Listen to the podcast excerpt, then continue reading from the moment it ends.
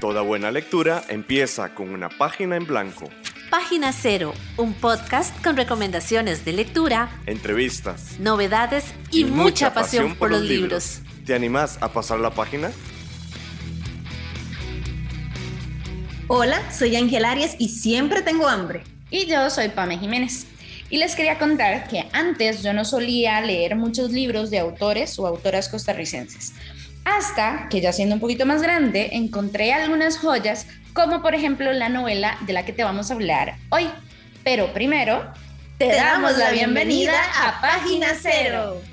Eh, no sé si a ustedes les pasó, pero los pocos libros que leí de autores o autoras costarricenses eh, fueron impuestos. Es decir, yo estaba en el cole y me decían, tiene que leer este libro sin embargo, para mí, para mi mente en ese momento, eran cosas como demasiado complicadas y que no me tocaban ciertas fibras. ¿A vos te pasó parecido o no?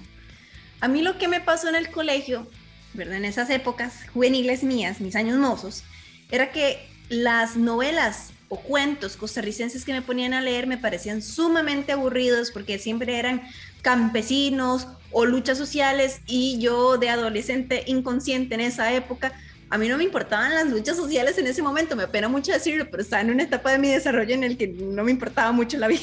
En ese, es que, es complicado. que, es normal, ¿verdad? En los adolescentes. Porque una no sabe ni siquiera como por qué está aquí o qué, ¿verdad? Y está tratando como de definir su futuro propio de persona, de individuo, ¿verdad? Y te ponen a leer esos libros que además eran como preguntas sobre el narrador, en cuántos personajes había, y no te daban como este punch de esto es historia de Costa Rica, esto es por lo que lucharon nuestros antepasados. Era como muy generalista. y era muy difícil entonces conectar con este tipo de historias, porque a mí, Ángela Arias, adolescente de 13, 14, 15 años, le interesa leer, qué sé yo, a Calufa, ¿verdad? No, Yo no hacía esa conexión, que ahora yo, Ángela, no importa cuántos años. De unos añitos más. De unos añitos más. Dos.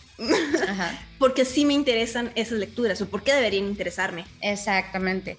Es que sí, yo creo que un gran problema de la literatura, al menos en nuestras épocas como estudiantes, era ese tema de la obligatoriedad.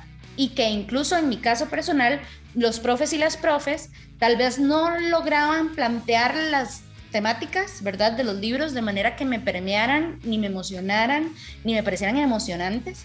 Sin embargo, dos años después, cuando yo estoy más grande, ¿verdad? Porque tengo 17. Este, eh, eh, ya me empecé a topar con otros libros de autores y autoras costarricenses que me llegaron a, a calar muchísimo y a sorprender. Y justamente fue gracias a un club de lectura que llegó a mis manos esta novela que se llama El Año de la Ira y que está escrita o fue escrita por el periodista y también autor-escritor Carlos Cortés. El año de la ira es una novela histórica que nos muestra a nuestro país durante la caída de la dictadura de los Tinoco. Porque sí, se nos olvida que en Costa Rica hubo dictadura hace unos 100 años, imaginémonos. Esta es una historia que incluye héroes, traidores, crueldad y muerte.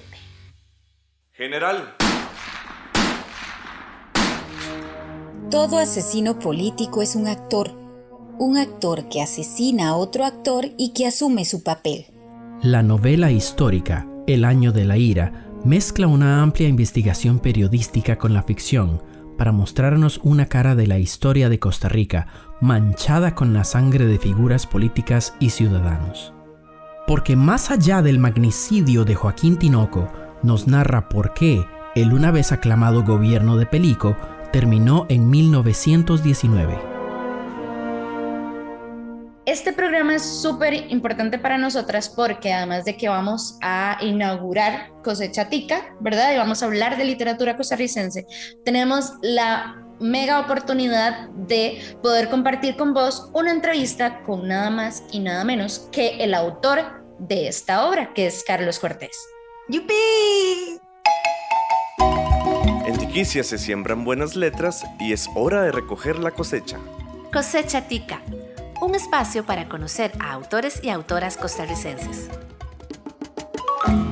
Bueno, muchísimas gracias, don Carlos, de verdad, por acompañarnos en esta entrevista. De verdad que estamos muy, muy, muy emocionadas, como le decíamos hace unos minutos, y esperamos que la gente que nos va a estar escuchando también lo disfruten y que se animen a leer este libro que a nosotras nos movió muchísimo.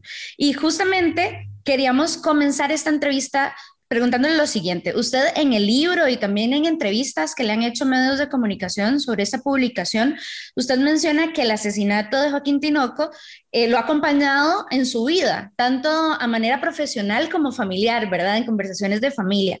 Quisiéramos saber cuál o cómo fue ese momento en el que se decidió a comenzar este libro como tal, si hubo algún detonante o cuál fue el momento decisivo, pues, en el que usted dijo, sí, necesito sentarme ya a escribir. Bueno, muchas gracias. Es un, privilegio siempre conversar de literatura y también poder acercarme a través de, de este medio hacia nuevos lectores, ¿verdad?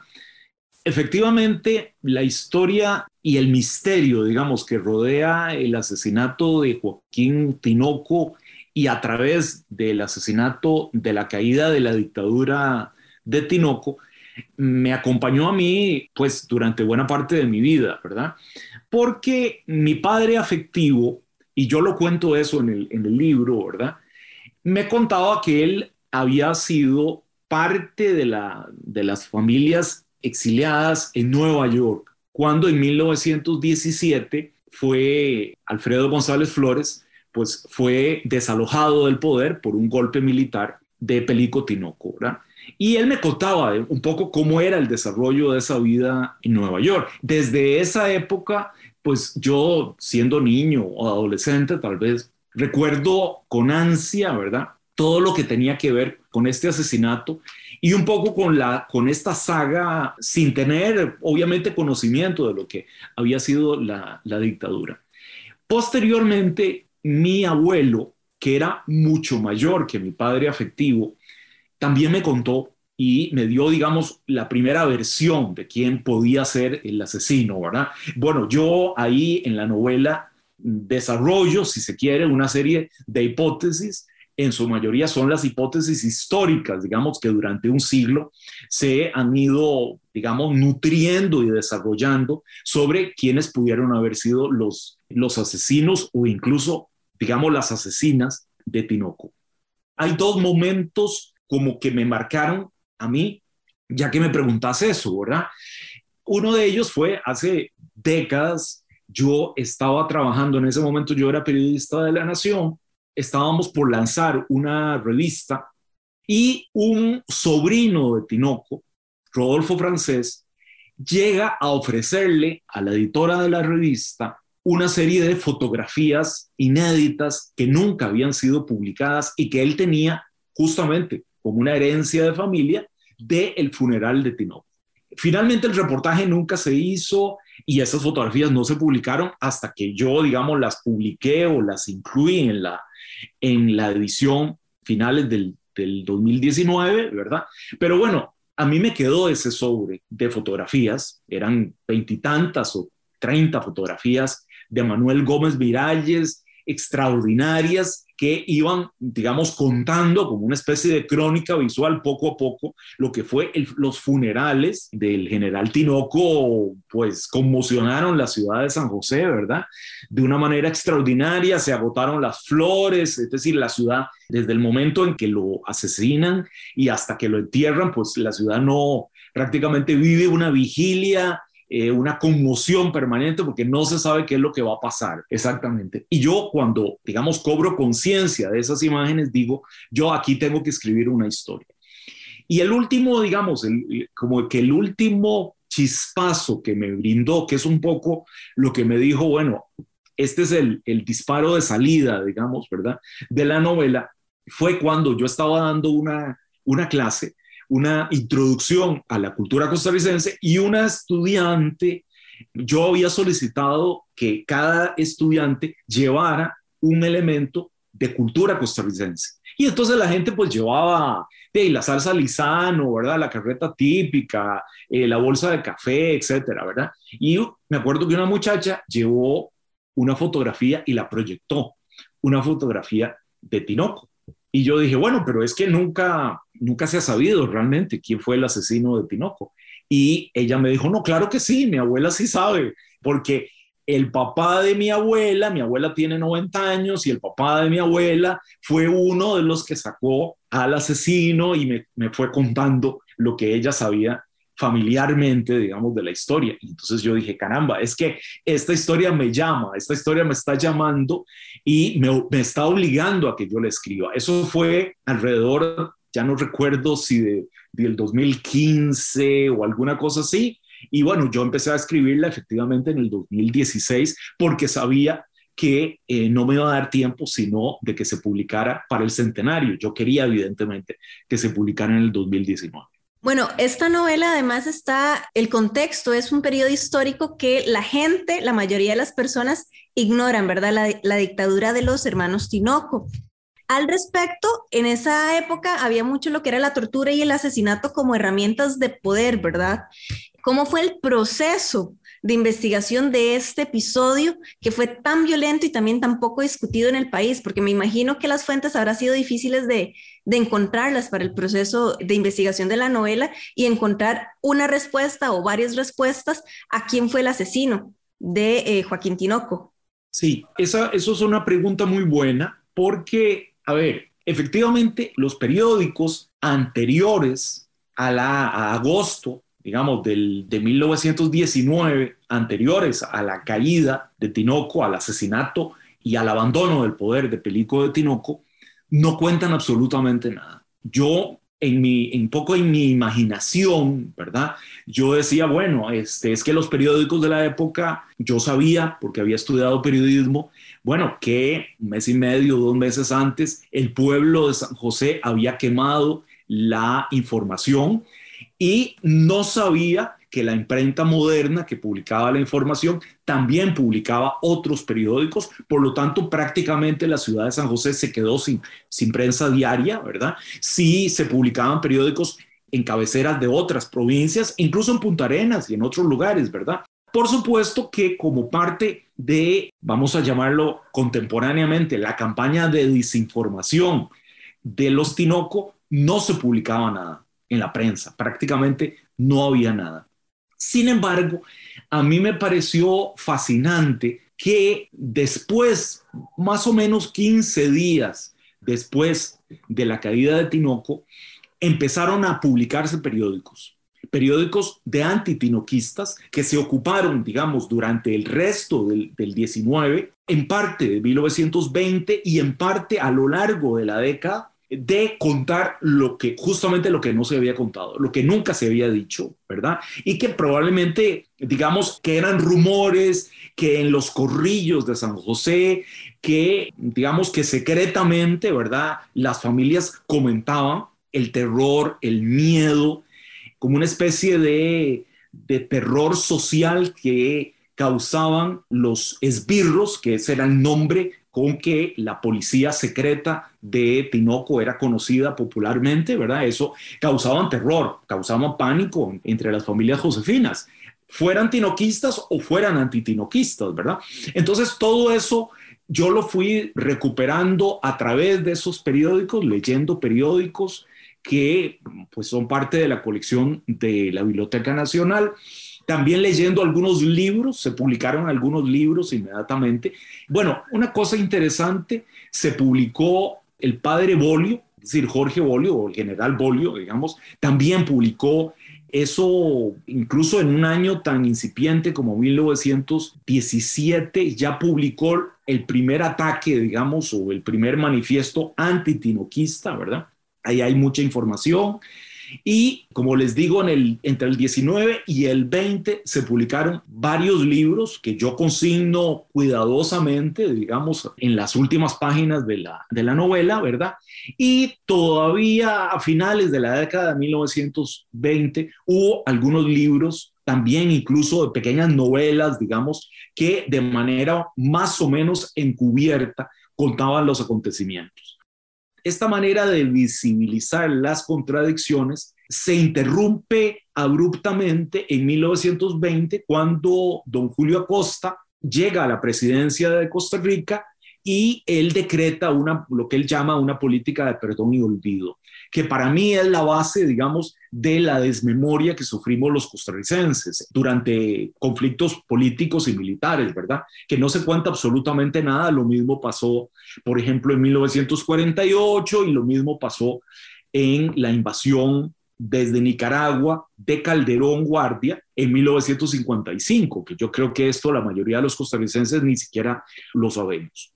Justamente a nosotras nos llamó muchísimo la atención a ambas y queríamos consultárselo cómo fue que la formación como periodista influyó también en la investigación y en la estructura del libro, ¿verdad? Porque si bien es cierto, también en el libro nos queda muy claro esa posición de la prensa en ocultar ciertos periodos, ¿verdad? Entonces queríamos consultarle cómo fue ese proceso para usted y cómo le ayudó esa, eh, ¿verdad? Esa visión de periodista en la construcción de la novela. Digamos, eh, en esto hay dos aspectos. Bueno, yo soy, para ponerlo de alguna manera, digamos, hijo de esta escuela de periodismo anglosajón o estadounidense que se llamó Nuevo Periodismo, que es justamente la, la unión, digamos, del periodismo y las técnicas literarias, ¿verdad? Esto fue, yo me nutrí de esto durante toda mi formación y lo seguí, lo seguí leyendo, ¿verdad?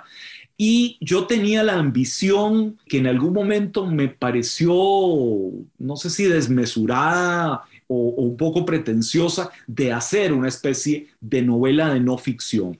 La novela, si bien es una novela y es un texto literario, está muy cuidadosamente documentada y prácticamente no sé, qué sé yo, el 90%, digamos, de, de, lo que yo cuento ahí, tiene un asidero real, factible, ¿verdad? En los hechos que al menos yo pude constatar. Hay cosas que evidentemente no, no podía constatar.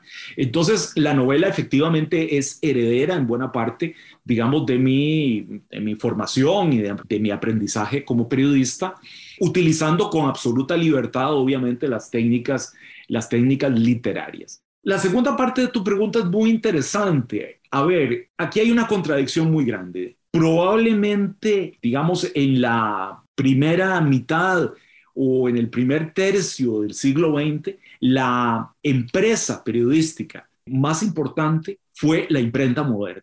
Es decir, fue la imprenta que introduce el periodismo moderno en Costa Rica, pero al mismo tiempo es una empresa que se entrega completamente porque pertenece por su capital a dos familias tinoquistas, la Clar y la Jiménez, Valga decir que la Jiménez, digamos, sigue siendo una de las grandes propietarias del Grupo Nación o del periódico La Nación en la actualidad. O sea, es una familia que ha estado relacionada durante más de un siglo, digamos, con la prensa, ¿verdad? Y un gran historiador de la prensa costarricense decía, bueno, es que a la información se le fue la mano. Era muy buen periódico, pero se volvió tinoquista y eh, los lectores costarricenses no son idiotas y entonces no toleraron, digamos, ese exceso de ideología en un periódico, ¿verdad? Yo creo que efectivamente los periódicos ideológicos en Costa Rica han tenido una vida corta, ¿verdad? Lo mismo pasó en la década de los 40, tanto con la tribuna como en el diario de Costa Rica, y digamos todos los esfuerzos que Liberación Nacional hizo de 1950 la, todavía hasta la década de los 80 del siglo pasado por tener periódicos ideológicos que de alguna manera contrarrestaran la, la influencia de la nación, que sigue siendo el mismo periódico actual, digamos, fracasaron irremediablemente, el más importante de los cuales fue Excelsior en la década de los 70, que también fue un periódico muy moderno, que introdujo muchísimas de las técnicas, por ejemplo, de diseño, diagramación, etcétera, que después se volvieron, se generalizaron en la prensa nacional para usar este símil, digamos, con respecto a la información, eh, pero que exudaba completamente ideología liberacionista. Y eso fue el gran pecado de la información y de la prensa tinoquista. Vieras que nos alegra muchísimo que usted hablara de esto del nuevo periodismo y de la no ficción, porque claramente nosotros notamos que la novela tiene esta mezcla de géneros de novela histórica y también de no ficción, aun cuando usted mismo al final de la novela nos dice que es una novela de ficción, ¿verdad? Sin embargo, entonces quisiéramos saber si la mezcla de géneros que usted hace, incluso contando en la misma novela estos sucesos de la universitaria que le llegó a contar a usted que su familia sí sabía el asesino, ¿verdad? O, la experiencia de las fotografías de don Francisco que le llegó a entregar a usted en, en La Nación. Queríamos saber si esta mezcla de géneros fue algo intencional de su parte o un resultado inevitable del proceso de escritura. Bueno, de nuevo es una muy buena pregunta y yo diría que, que las dos, la respuesta es que las dos cosas.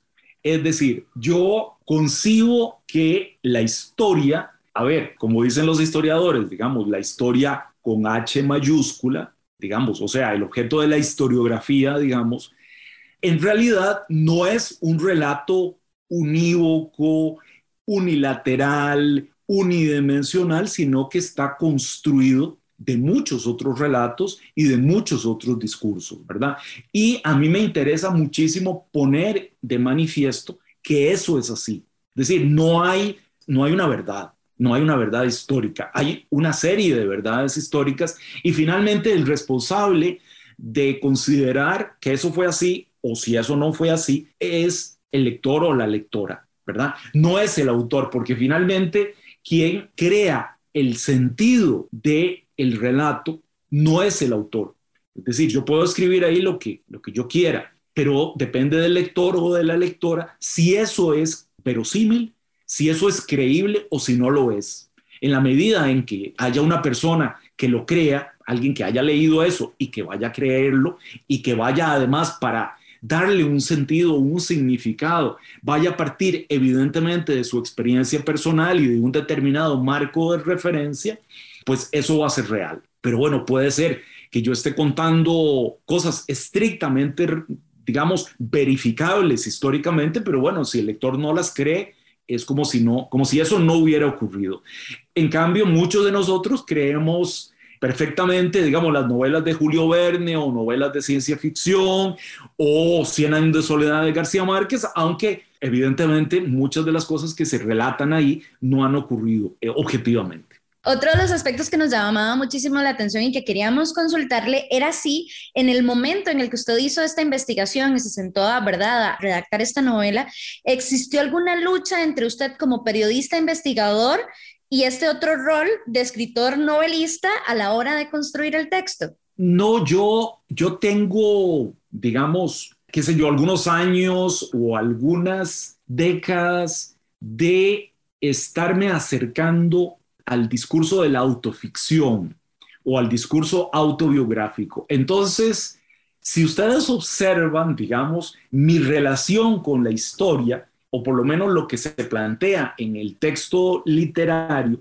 es primero una relación autobiográfica, digamos, una relación autoficticia que pasa a través de, de, mí mismo, ¿verdad? Yo antes, antes de este texto, había escrito otros textos que me habían ido acercando, digamos, hacia ese estilo literario.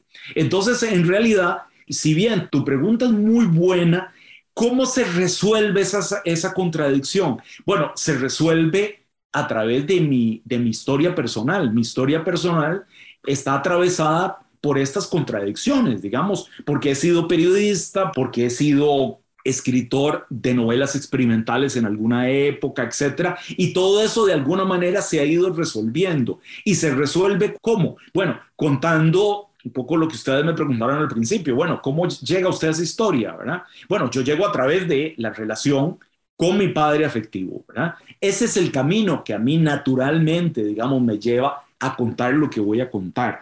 Y a partir de ahí, pues yo sí, es verdad que quizá en esta novela, en relación con otras anteriores, hay una vinculación muchísimo más con el cronista, quizá, ¿verdad? Como ya les dije, y con el lector, digamos, de obras de nuevo periodismo pero yo tengo ya rato, digamos, de contar básicamente lo mismo.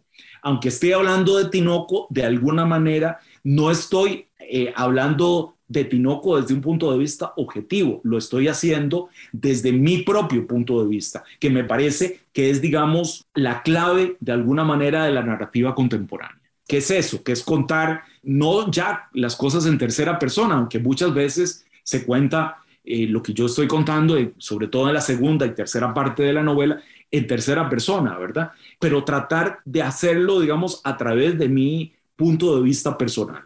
De nuestro lado suenan muchos camiones, entonces vamos a aprovechar para hacer una pausa. Sí, y ya volvemos. Página Cero es una producción gratuita para amantes de los libros. Pero para mantener el podcast necesitamos una ayudita. Por eso te agradecemos que escuches esta pausa publicitaria. Ya casi volvemos con más lecturas. No solo de libros vive el lector. Ni la lectora. Si te gusta Página Cero, por favor considera apoyarnos con tu patrocinio en Patreon. Así tendrás acceso temprano a episodios especiales del podcast y a contenido exclusivo para mecenas. Al mismo tiempo, nos ayudas a mantener este proyecto con vida. Encontrá más información en nuestro sitio web pg0.com o visitar directamente el sitio www.patreon.com barra inclinada pg0. Es hora de pasar la página cero. En esta parte ya de la entrevista como que quisiéramos explorar no solamente la parte de la investigación, sino ya la parte de la construcción de los personajes. En especial porque pensando que es un periodo histórico sumamente violento, sumamente cruel, en un país que siempre decimos, es que nosotros vivimos en paz, no tenemos ejército y demás, me surge la duda de cómo usted como escritor pudo colocarse en el papel o en, los zapatos de estas personas reales que vivieron este momento histórico tan violento y los pudo convertir en personajes. ¿Cómo fue ese proceso? Bueno, yo, yo diría que, a ver, son personajes fascinantes. Yo comprendo efectivamente que los dos tienen aspectos que tal vez desde un punto de vista moral o, humano, digamos, este, sean absolutamente reprochables, ¿verdad? Pero tenían al mismo tiempo características que los hacían, por decirlo así, sumamente literarios, ¿verdad? Y que ese paso a la ficción, si bien, digamos, está lleno de una serie de preguntas para el escritor, en mi caso, ¿verdad? Los hacía muy atractivos, ¿verdad? Es decir, yo no, podíamos perder de vista que Joaquín Tinoco podía ser un, lo que llamaríamos ahora, digamos, un, eh, un asesino o incluso un torturador, tal vez, ¿verdad? Peor que un torturador, porque él era el que contrataba a los torturadores, el que había organizado ese ejército, y al mismo tiempo, pues muchas de las mujeres de alta sociedad de San José estaban enamoradas de él, ¿verdad? Porque era un hombre, y así lo describían, ¿verdad? Como decía una de ellas, ¿verdad? Me parece que yo lo consigno, era una guapura de hombre, ¿verdad? Ojos negros, eh, elegante, eh, encantador, era un hombre encantador, lo cual nos demuestra que la vida es todavía más sorprendente que la literatura, ¿verdad? Es decir, no podemos pensar que bueno, que el torturador es, eh, es un tipo malísimo, ¿verdad? O que lo es siempre malísimo. No, no, en este caso tenemos a, alguien que tenía una serie de elementos, llamémoslos positivos, digamos, que era un hombre culto, que hablaba idiomas, que tenía unos gustos absolutamente exquisitos, que había sido educado en uno de, de los mejores colegios privados de París, etcétera, ¿verdad? Que se vestía de una manera exquisita día a día, que tenía una colección de uniformes, etcétera, ¿verdad? Al mismo tiempo que venía, eran representantes, digamos, de la oligarquía cartaginesa, de una de las grandes, los Pinoco Iglesias, una de las grandes familias de Cartago, pero que por su relación con el juego habían perdido casi todo, ¿verdad? Y entonces que llegan al poder con algo que ahora entendemos muy bien, ¿verdad? Que es con unas ansias de dinero y de corrupción y de hacer negociados extraordinarios, ¿verdad?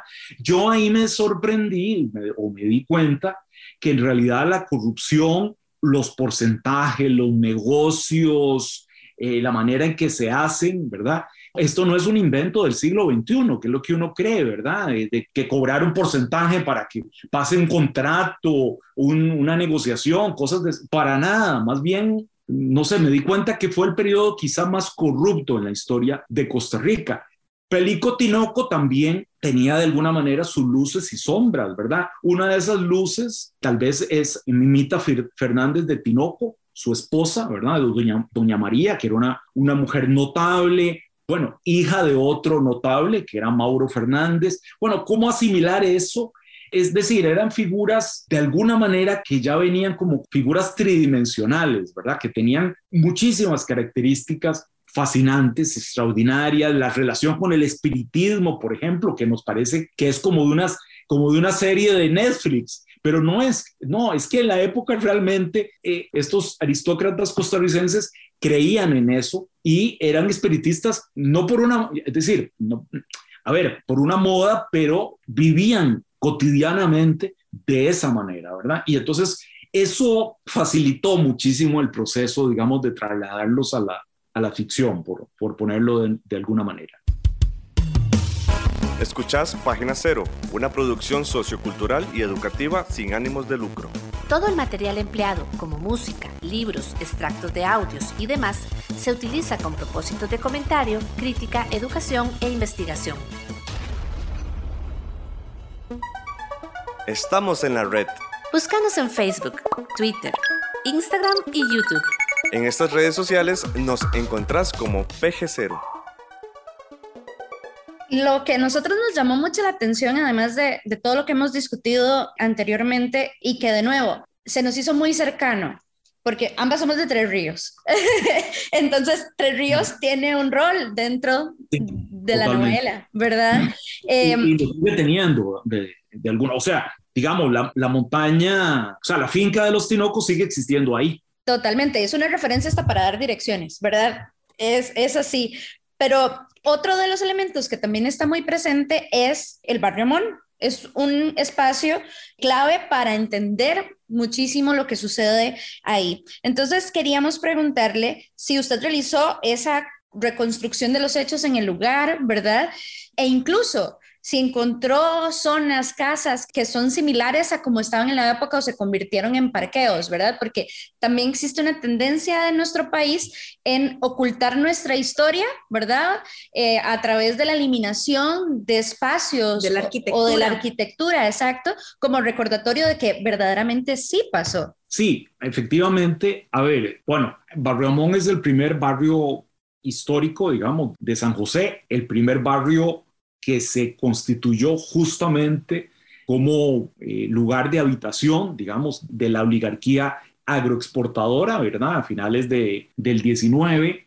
Y es en ese sentido un barrio que parcialmente ha preservado, digamos, algunas de las, de las casas. Yo me acuerdo bien que el, me parece que tres o cuatro días antes de que se cerrara el país prácticamente por el COVID, es decir, el sábado anterior, en el 2020, digamos, en marzo del 2020, yo me acuerdo haber hecho, dado una conferencia sobre la escritura de, la novela en una casa victoriana muy cerca, digamos, de la casa que era de Joaquín Tinoco, que existe todavía y que está exactamente igual como se, dio, se dieron los hechos, ¿verdad?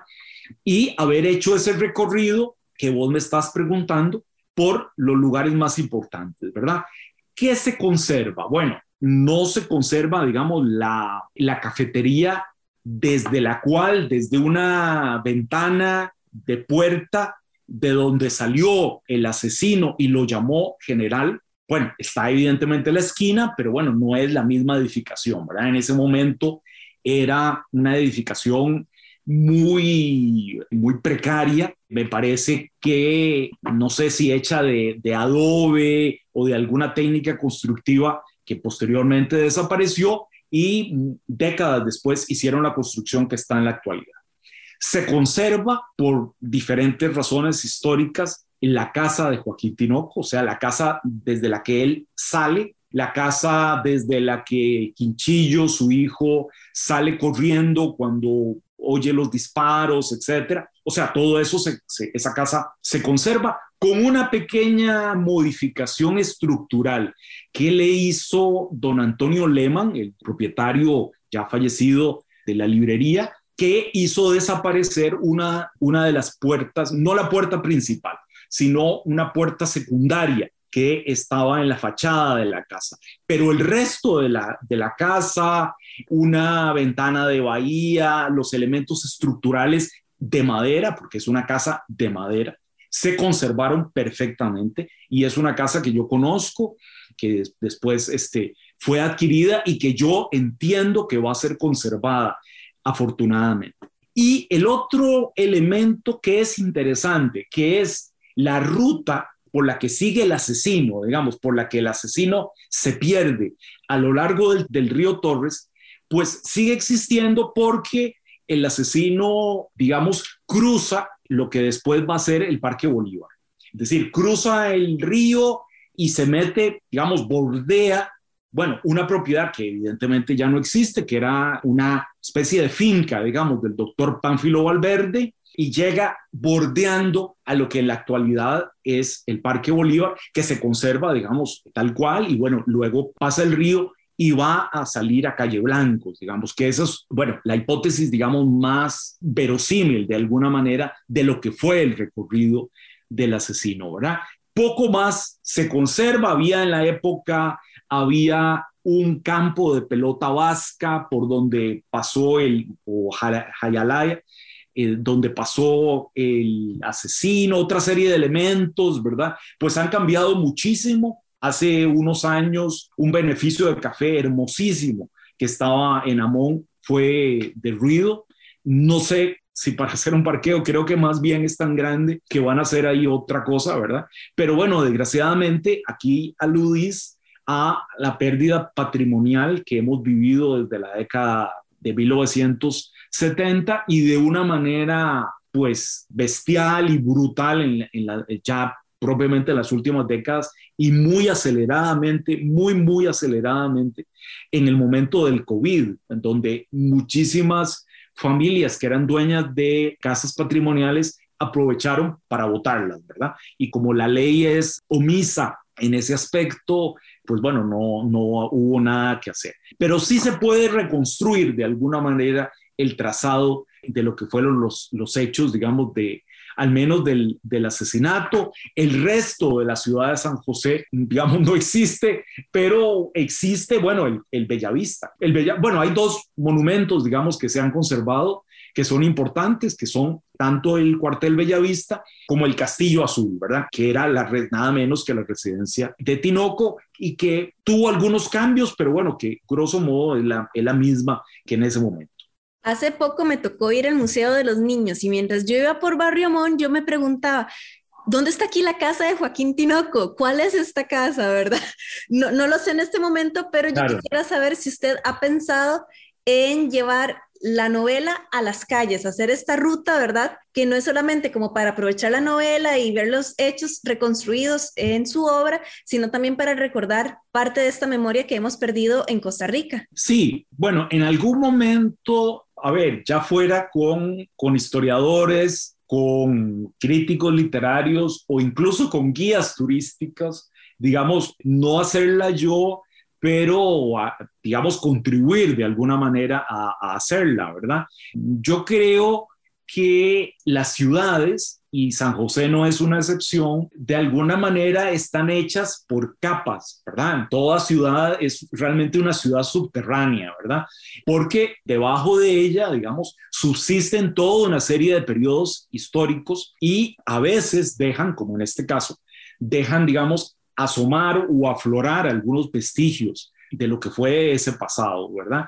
Y yo siempre he insistido, en algún momento lo, se lo dije a la municipalidad de San José, eh, lo, he, dicho en, en ICOMOS, eh, lo he dicho en diferentes foros, eh, incluso hace años que hice una investigación sobre salas de cine. Bueno, en este momento solo hay dos, que solo quedan dos salas de cine en San José, ¿verdad? Una en el Paseo Colón, que es la sala Garbo, y una sala que está cerrada, que es el, el, antiguo cine Variedades, que esperamos que en algún momento sea restaurado, ¿verdad? Pero yo he insistido en que esta como nomenclatura o este idioma secreto, digamos, que está en las ciudades y en particular en la ciudad de San José, debería ponerse de manifiesto a través de, como lo hacen otras ciudades, ¿verdad? A través de placas, de animaciones, de, de recorridos, de rutas, etcétera, ¿verdad?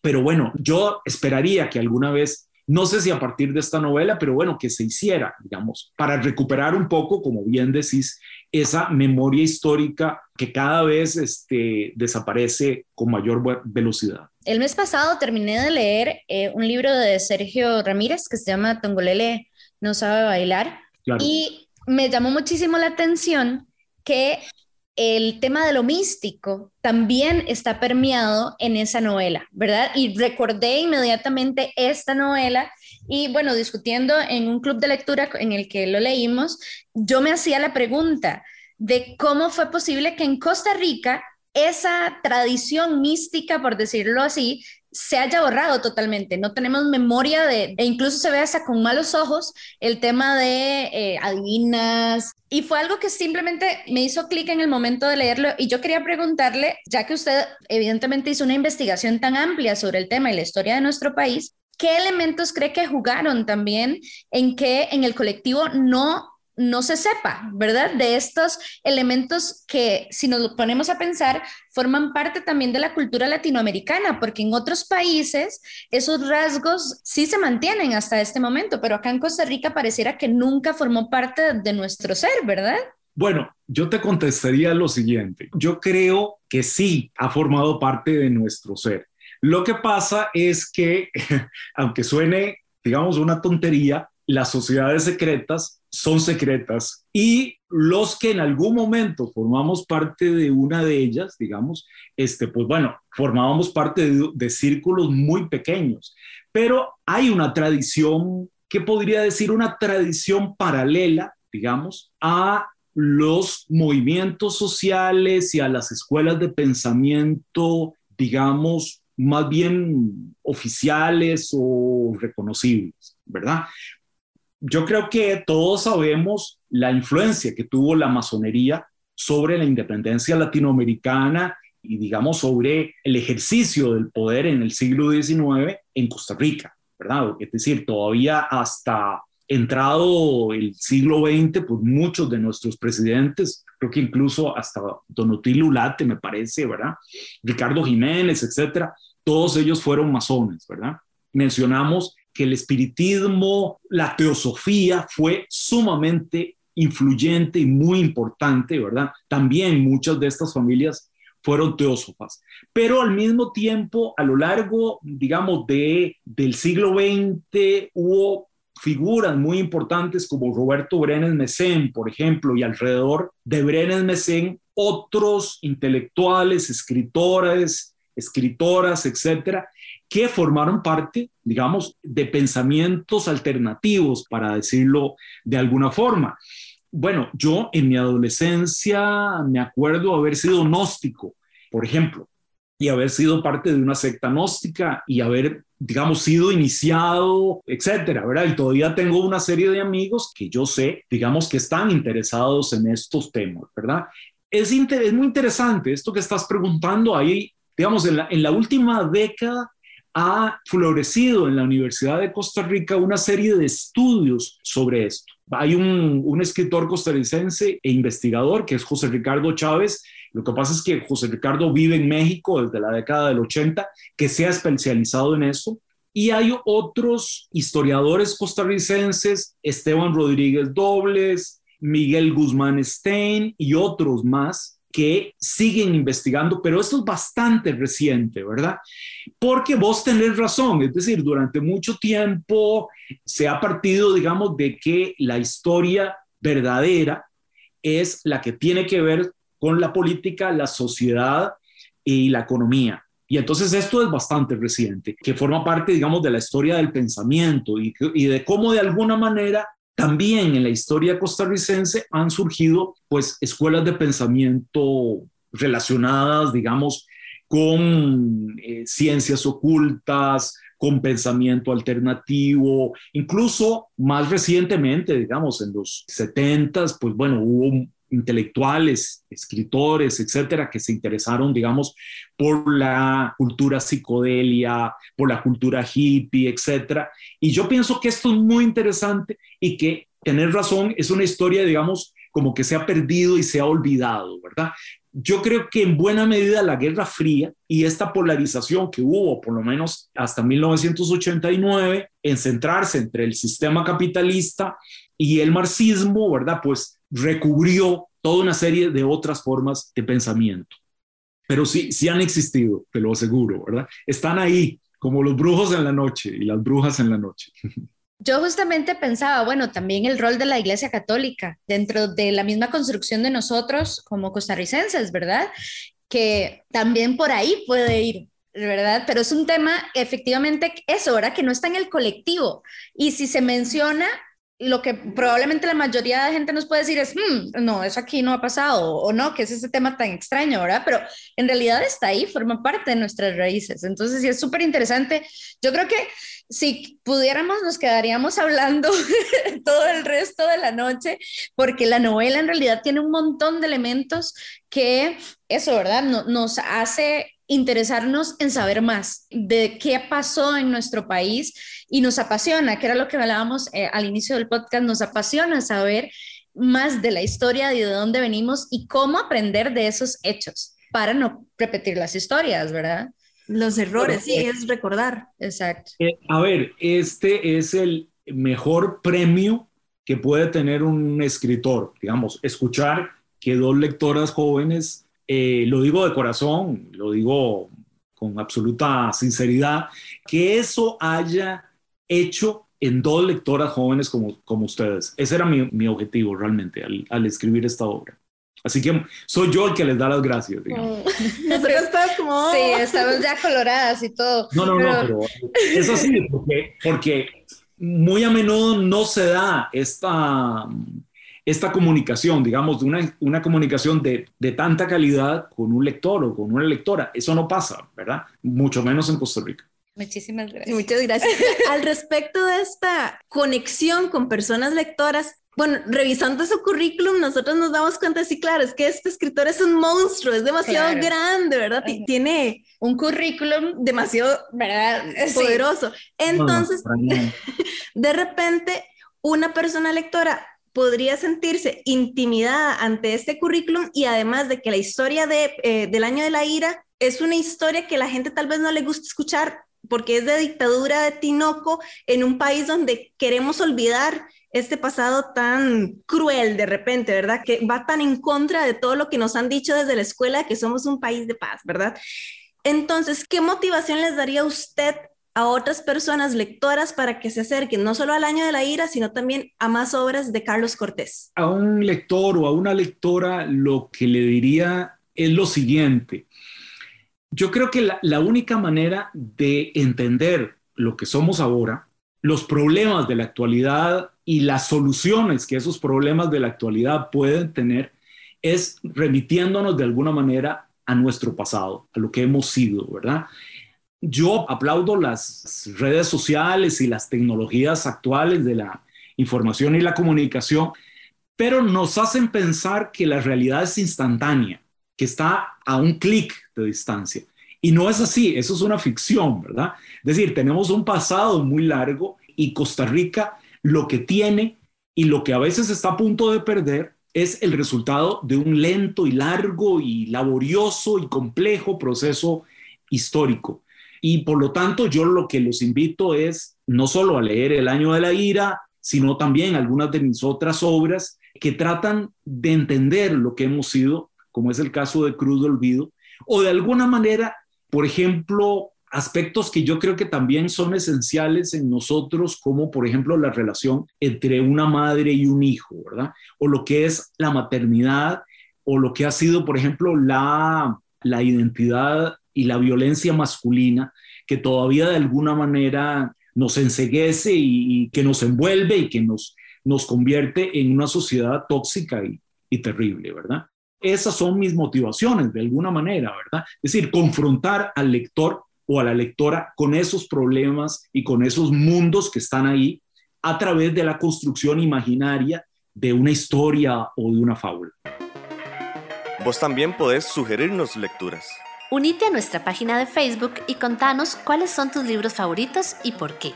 Cada semana, las sugerencias más atractivas aparecerán en nuestra lista de deseos en redes sociales. Y también las consideraremos para futuros episodios. Búscanos en Facebook como PG0 bueno, don Carlos, de verdad muchísimas gracias. Además de agradecerle a usted, queremos agradecer a las personas que nos están escuchando en el podcast por acompañarnos en, esta, en este viaje. Y de verdad, déjenos en las redes sociales y demás sus comentarios. Cuéntenos si han leído la novela. ¿Verdad? Queremos saber y discutir e incluso que nos comenten si han leído eh, alguna otra producción de don Carlos. Muchísimas gracias, de verdad, y los esperamos en nuestro próximo podcast. Así es. Para escuchar más episodios de Página Cero, visita nuestro sitio web pg0.com. Ahí también encontrarás más recomendaciones literarias para que pases la página en blanco. En esta producción participaron Sadie Salas, Manuel Zumbado, Carol Ríos Cortés y Esteban Zúñiga. En locución, Carlos Cortés.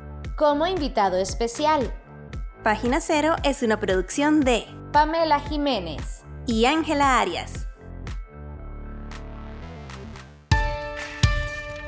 Página Cero es una producción sociocultural y educativa sin ánimos de lucro. Para más recomendaciones literarias, visita nuestro sitio web pg0.com. Para cualquier consulta o sugerencia, escribinos al correo electrónico pg0.gmail.com. Y si te gusta este podcast, por favor considera apoyarnos con tu mecenazgo en www.patreon.com barra inclinada pg0 y recibí adelantos y contenido exclusivo. Ahora sí, pasa la página en blanco e inicia la lectura. ¡Felices letras!